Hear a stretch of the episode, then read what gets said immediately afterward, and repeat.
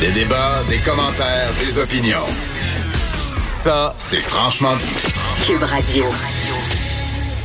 Il y a 30 ans aujourd'hui, Maude, l'horreur, l'impensable se produisait à Polytechnique le 6 décembre 1989, alors que 14 femmes trouvaient la mort euh, suite euh, à un attentat.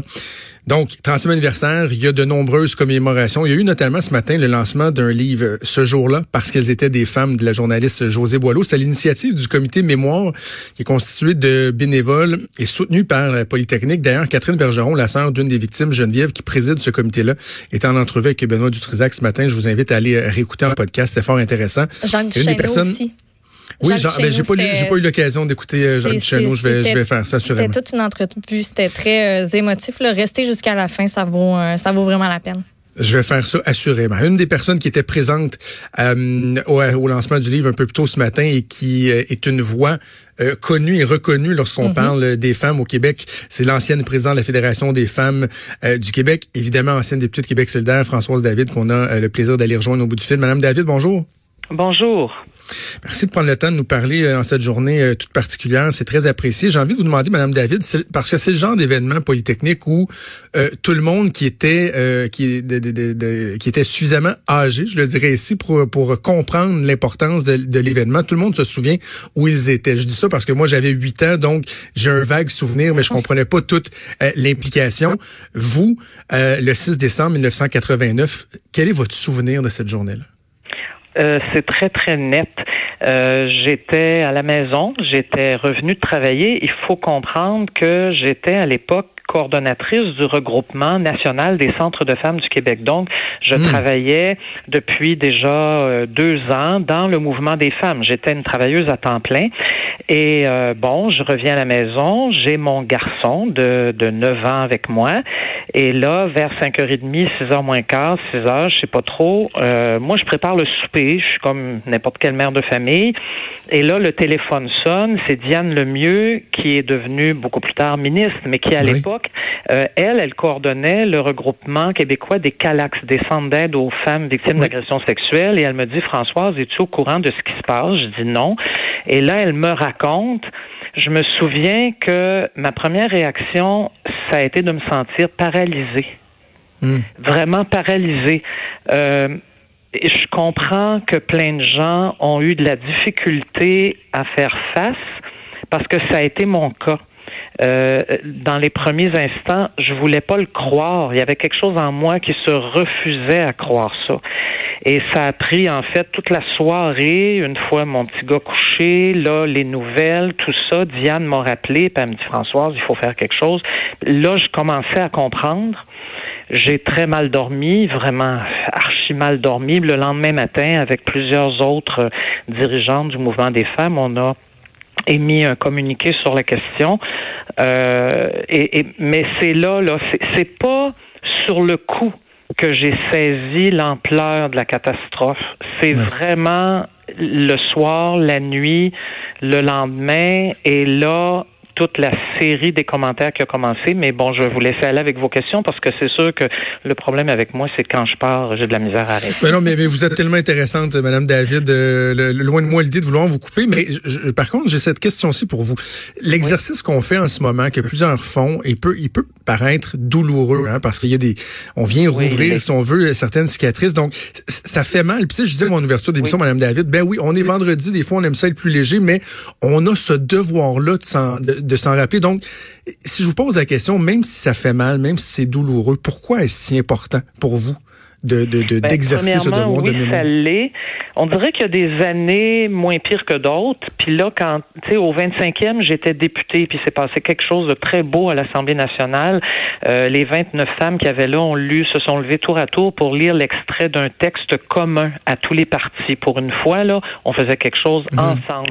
Il y avait un silence de mort dans la salle. Il y avait, mais il y avait beaucoup de douleur. Il y avait de la peine. Il y avait des gars qui pleuraient, des femmes qui pleuraient, mais en même temps, un moment de solidarité intense. Ça, ça fait du bien. Cinq ans plus tard, c'est le trentième. Ça réveille toutes les douleurs. Puis en même temps, ben on est de nouveau ensemble. J'ai vu qu'hier il y a eu une très belle cérémonie à l'Assemblée nationale. Ce matin, il y avait une centaine de personnes au lancement du livre de José Boileau. Là. Euh, on dirait qu'on a besoin de se retrouver pour se dire on n'est pas seul. Et pourquoi? Pourquoi c'est important de se rappeler? Pourquoi j'ai hâte de lire ce livre? Euh, J'ai vu cette semaine hein, un documentaire euh, mm-hmm. où des survivants de Polytechnique s'expriment. Bon, pourquoi? Ben parce que quand c'est arrivé il y a 30 ans, j'étais féministe, j'étais, je vous le dis, très active dans le mouvement des femmes. J'aurais jamais imaginé que ça puisse arriver. On pensait qu'on était rendu tellement loin. On pensait qu'on avait presque tout gagné. On pensait que tout le monde était d'accord, qu'il y avait un consensus là-dessus au Québec. Est-ce qu'on s'est trompé? 30 ans plus tard, on a continué de faire des avancées. Les femmes, bien sûr, là, je suis pas pessimiste, mais il y a une couple d'années, tout d'un coup, il y a un mouvement qui émerge et ça s'appelle moi aussi, MeToo à travers le monde. Et qu'est-ce qu'on découvre encore une fois? Ben oui, mais malgré les pas immenses qui ont été faits, il y a encore un certain nombre de gars, euh, dont certains qui ont beaucoup de pouvoir, parce que, bon, vous savez, dans le milieu artistique ou dans le milieu des affaires, etc., qui profitent de leur pouvoir et qui abusent des femmes. Et, et là, plein de femmes se mettent à écrire sans nommer leurs agresseurs, mais en disant moi aussi. Ben, je vous avoue, je vais être franche avec vous, que quand tout ça s'est arrivé, il y a quoi, trois ans maintenant à peu près, encore une fois, il y a un choc pour des féministes comme moi de se dire Hey, on pensait qu'on était rendu plus loin que ça. Puis après, on se dit aussi, bon, mais au moins on s'en parle, ça, c'est essentiel. Et aujourd'hui, moi, je vois qu'il y a des beaux changements là qui continuent de se faire dans les milieux de travail, dans le milieu des arts, tout ça. Les femmes disent on a besoin d'avoir plus de place, puis elles en obtiennent plus. Et là, la norme sociale maintenant, c'est pas mal t'écœureras pas les femmes. C'est de plus en plus ça. Moi, j'en suis contente. Donc, et de comprendre qu'il y, a, des avantages. les changements que ça que ça apporte. C'est pour ça qu'il faut en parler. Et de ne pas les prendre pour acquis, ces, ces changements-là, les améliorations. Je pense à juste la question de l'avortement. Qui aurait cru là récemment que dans une année comme euh, cette année, on parle autant de l'avortement ici comme ailleurs? Faut, faut pas les prendre pour acquis, ces, ces percées-là. Non, il faut pas les prendre pour acquis. Il faut pas être pessimiste. Euh, il faut surtout pas baisser les bras. Euh, il y a quand même des beaux changements qui se font, mais faut juste pas être nono. Euh, tu sais, on a beau dire oh, le Québec entier est féministe, le Québec entier croit à l'égalité entre les hommes et les femmes, mais je suis désolé, mais à toutes les semaines au Québec, une femme se fait tuer par un conjoint ou un ex-conjoint et les maisons d'hébergement pour femmes victimes de violences regorgent. Elles, n'arrivent pas à répondre à toutes les attentes. Il y a des centaines de femmes qui attendent pour pouvoir y aller. Ça veut donc dire qu'il y a quand même encore des problèmes. Alors, il faut pas être jovialiste faut pas être pessimiste non plus. faut juste se dire, ben le combat n'est pas terminé, puis on continue. Moi, je pense qu'on a de plus en plus d'alliés. Je l'écris au masculin et au féminin. Mm-hmm. Euh, ça fait du bien. Ça me fait du bien, moi, là, que vous me téléphoniez puis que vous me demandiez ce que je pense. Ben, j'ai envie de dire, Madame David, que dans une journée comme, comme aujourd'hui, c'est important de, de laisser la place, de donner la parole aux femmes, mais que les femmes puissent parler aux hommes aussi. de leur dire, il y a ça, ça, ça qu'on doit changer, il y a tels, tels éléments qu'on ne peut pas accepter dans notre société, de parler aux hommes aussi. De parler, je dirais, moi, avec les hommes. Euh, parler aux hommes, oui, tu sais, on peut donner des messages généraux, mais moi j'ai envie qu'on parle avec les hommes. J'ai envie que dans les milieux de travail, aujourd'hui, les femmes n'hésitent pas à dire toi, t'en rappelles-tu, mais ça dépend de l'âge, là, ou toi, en as-tu déjà entendu parler, puis comprends-tu ce que moi, ça me fait à l'intérieur de moi, comprends-tu la peine que j'ai, puis que là, on puisse se parler. Oui. Euh, c'est comme ça qu'on va y arriver. Puis, n'étant, moi, j'étais pas née à ce moment-là. Je suis née en 95. Euh, puis j'ai eu mon premier contact, je pense, avec cet, cet événement-là en voyant le film de, de Karine Vanas. Puis moi, je me demandais mm-hmm. à toutes ces femmes-là qui, comme moi, euh, soit n'étaient pas nées, n'ont pas nécessairement mm-hmm. le souvenir, l'ont pas vécu du tout, mais on vit avec cette cicatrice-là au Québec. Qu'est-ce que vous auriez à dire à toutes ces femmes-là de, de ma génération? De votre génération et de celle qui suit, j'ai une petite fille qui a 11 ans. Oui Et moi, ce que je dis aux jeunes femmes, c'est premièrement, euh, je vous trouve toutes euh, brillantes, je vous trouve allumées, je vous, je trouve que vous savez beaucoup plus de choses que ce que moi je savais à votre âge. Euh, prenez votre place, prenez-la, puis gardez-la bien, gardez-la bien au chaud. ne faites pas de concessions sur ce qui vous paraît essentiel on peut, on fait toujours des compromis, hein, tout le monde dans la vie, là, faut vivre un peu là. Mais sur ce qui vous paraît essentiel, ne faites pas de concessions. N'acceptez pas qu'on vous dise des paroles sexistes. Puis ça, je le dis même à ma petite fille de, de 11 ans, là. T'as le droit de vouloir vivre calmement dans ton école, puis t'as le droit de vouloir que les petits gars soient fins avec toi. Parce que des fois, euh, c'est pas toujours le cas. Je pense qu'ils comprennent pas toujours ce qu'ils sont en train de faire, mais je pense que c'est correct que la petite fille, elle dise, garde, j'ai vraiment pas aimé ça, cette phrase-là, tu sais. Fait que moi, c'est ça. Puis réalise tes rêves. Go, vas-y, fonce tous les métiers sont censés être possibles pour toi, tu sais, toutes les manières de vivre. Euh, t'as envie d'aimer une autre femme, ben aime une autre femme. Puis t'as envie d'aimer un homme, aime un homme. Euh, c'est cette liberté-là que je voudrais pour toutes les jeunes femmes. Puis moi, je pense qu'il y en a plusieurs qui veulent exactement euh, ce que je suis en train de dire là. Il y a tellement de jeunes femmes qui ont pris la parole depuis quelques années à l'occasion du mouvement Moi aussi. Moi, c'est ce qui m'a beaucoup frappé, là, des étudiantes universitaires qui disaient, même dans nos universités, avec les jeunes gars, ça va pas du tout, là, des initiations d'un sexisme à pleurer. Ben, moi, j'ai trouvé ça formidable que ces jeunes femmes-là s'expriment et n'aient aucun malaise à se dire féministe. Ça, si vous saviez comment ça fait du bien à entendre, pas de malaise, pas de complexe, pas comme souvent, moi, j'entendais à mon époque, là, je suis féministe, mais ayez pas peur, là, j'aime les hommes. Ben, ben oui, ben oui, c'est pas incompatible, là. Mais là, les jeunes féministes d'aujourd'hui ne se sentent plus obligés de dire ça. Je suis féministe, point, c'est tout. Puis aimez-moi comme je suis, c'est merveilleux. Fait que lâchez pas les filles. Mais je beau. Moi, je prends ce message-là, puis je le garde pas trop loin dans ma petite poche en arrière, puis je vais le ressortir de temps en temps. Je trouve ça très beau. D'accord. C'est bien. Euh, Madame David, la plaque commémorative euh, à la place de Polytechnique a été euh, modifiée pour inclure la mention d'attentats antiféministes notamment.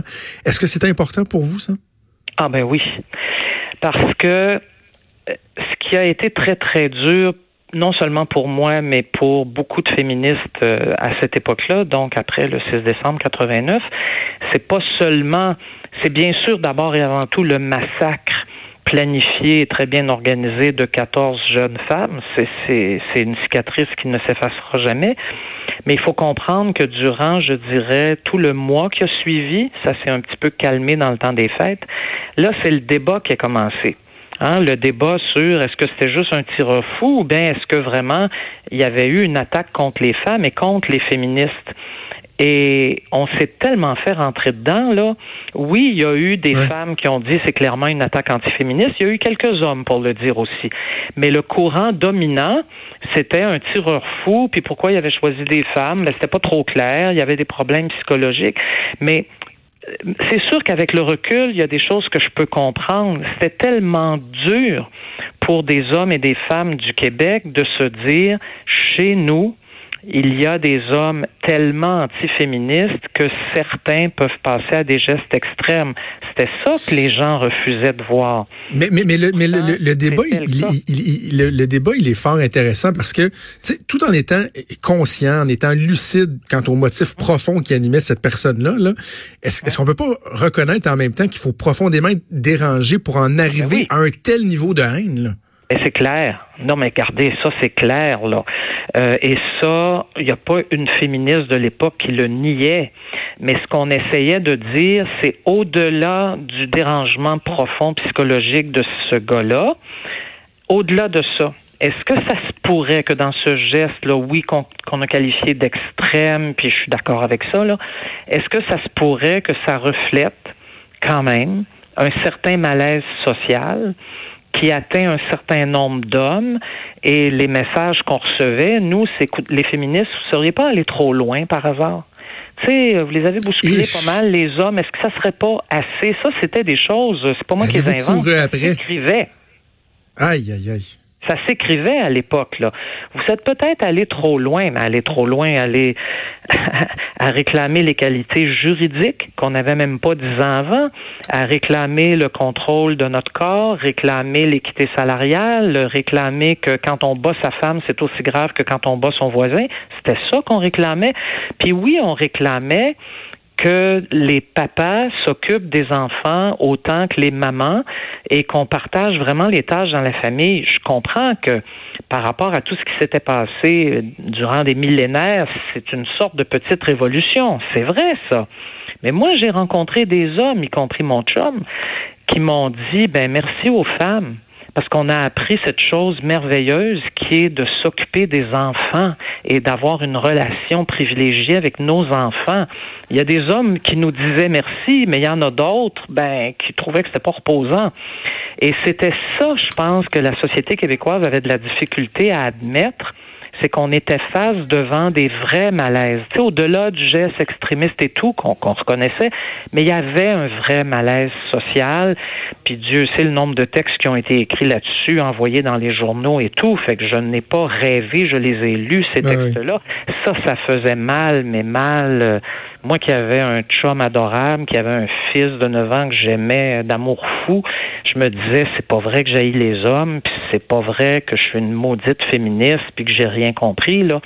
Fait que ouais, ça a été assez dur ça à recevoir. Alors vous comprenez quand même qu'il y a un bonheur dans le malheur que tout ça, ça a été, dès le 25e anniversaire, à entendre tous les chefs de parti au Québec, M. Couillard à l'époque, M. Legault et M.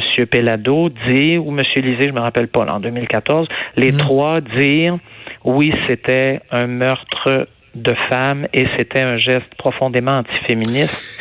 Ah!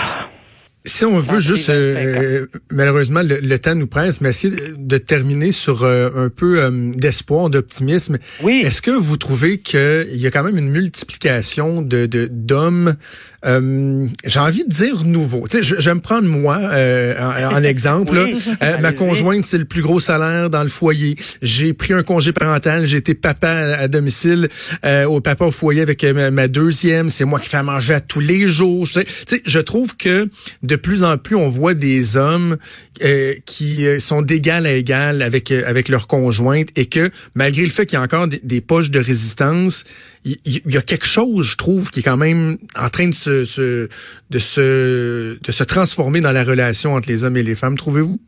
Ben oui. Mais oui, puis moi je suis entouré de jeunes familles et je le vois ça, euh, je le vois au quotidien. Donc euh, oui, c'est vrai. Maintenant, ce que je constate aussi, puis ça c'est les jeunes femmes qui me le disent, les jeunes mères de famille, euh, c'est que papa est très présent, c'est un fait. Puis là, vous ce que vous décrivez est un peu plus exceptionnel, mais ça existe. Mais les femmes parlent maintenant, les jeunes femmes, de plus en plus de ce qu'elles appellent la charge mentale. Oui. Je comprends ce qu'elles veulent dire. Euh, les mères de famille ont des listes dans leur tête. C'est pas compliqué, là. La liste est tout le temps là. Euh, de ce qu'il faut faire, de ce qu'il faut pas oublier, de, du dernier achat, de la pharmacie, du dentiste, du coiffeur, du médecin, de tout. Némite, là, tout est là. Et ce que maintenant plusieurs jeunes femmes disent, c'est Oh, j'aimerais ça la partager, la liste avec papa. Moi, je pense que ça va venir. Il y a, il y a des familles où c'est déjà le cas. Euh, je pense que c'est le geste additionnel qui devrait être posé. Puis je dirais aussi que ben, je suis contente que le mouvement, moi aussi, ait existé. Je suis contente de voir plein de jeunes femmes réclamer la fin du harcèlement, des agressions sexuelles et tout, parce que ça, malheureusement, c'est loin, loin d'être la majorité des hommes, là. Mais euh, s'il a fallu quand même que moi aussi, ce grand mouvement existe, c'est que malheureusement, c'est pas juste anecdotique. Là.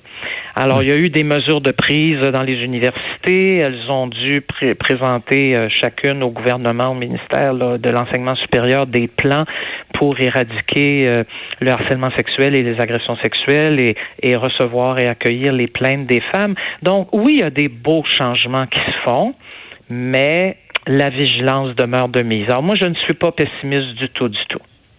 Françoise David, merci beaucoup d'avoir pris le temps. Ben, c'est moi qui vous remercie d'avoir pris la peine de m'appeler, puis au plaisir de se reparler. Merci, à bientôt, au revoir.